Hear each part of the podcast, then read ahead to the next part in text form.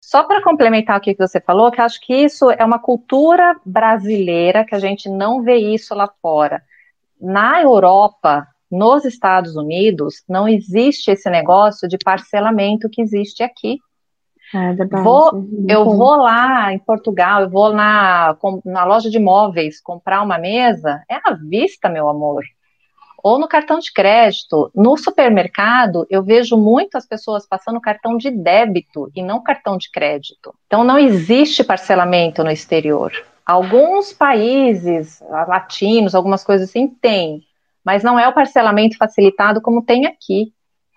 É, então, é a nossa cultura de, do, da, da, dívida, de a gente achar que o cartão de crédito, ah, eu tenho tanto de limite. Não, meu amor, você não tem tanto de limite, você tem tanto de dívida que ele está te cedendo.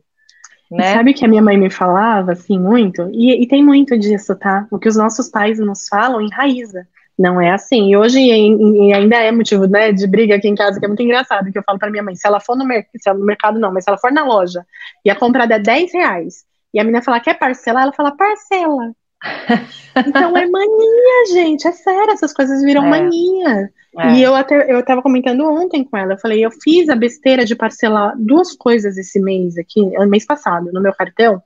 Uma foi a vacina do meu filho, que eu viajei, eu não sei onde eu tava na cabeça, que eu parcelei em duas vezes a vacina. E um presente que eu comprei pro meu marido, que eu parcelei em duas vezes. O que que aconteceu? Eu esqueci dessa porcaria.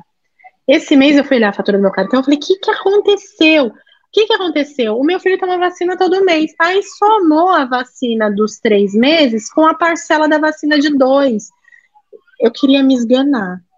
Então você acaba aumentando a sua dívida com parcelamento, que é uma coisa que aconteceu. Uhum. Qual que é a diferença de parcelar e poupar? É a ansiedade. Porque se você poupar, você vai, ah, eu vou parcelar em 10 vezes para comprar. Legal. Então espera 10 meses para comprar. Uhum. Que você vai poupando. E aí eu acho bem legal, eu gosto de citar alguns lugares que se você comprar à vista, você tem desconto. A própria Apple. Tá. A própria Apple, que se você compra à vista, você tem desconto.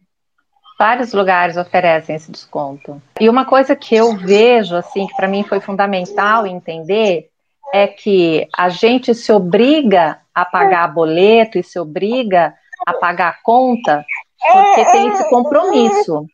Agora, a gente acaba não se dando de presente esse compromisso com a gente mesmo. A gente faz compromisso com os outros e não faz compromisso conosco. Então, quando a gente decide é, fazer esse compromisso de, de, dívida ou de pagamento conosco antes dos outros, do cartão de crédito ou da loja, a gente está tendo a escolha, está é, tá se dando esse presente para ter escolha de onde a gente quer gastar, né? Exatamente. Isso é uma, é, uma, é uma grande mudança de paradigma. E Por o mais. Que, primeiro de tudo é você se pagar. E se pagar é assim: pagar os seus sonhos, pagar o, o, o que você quiser, os seus planos, as suas metas, tudo, de curto, médio e longo prazo.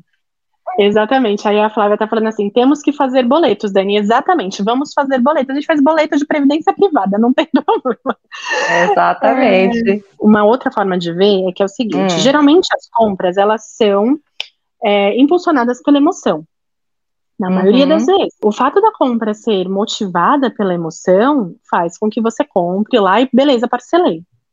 Quando você faz essa dinâmica de poupar o dinheiro antes de comprar, às vezes você deixa de comprar coisas que você achava que era fundamental e essencial, e que com o passar do tempo você viu que ah, não era, não quero, tudo bem, não faz tanto sentido mais agora, meu momento mudou, eu quero outra coisa. Então esse exercício é bem bacana.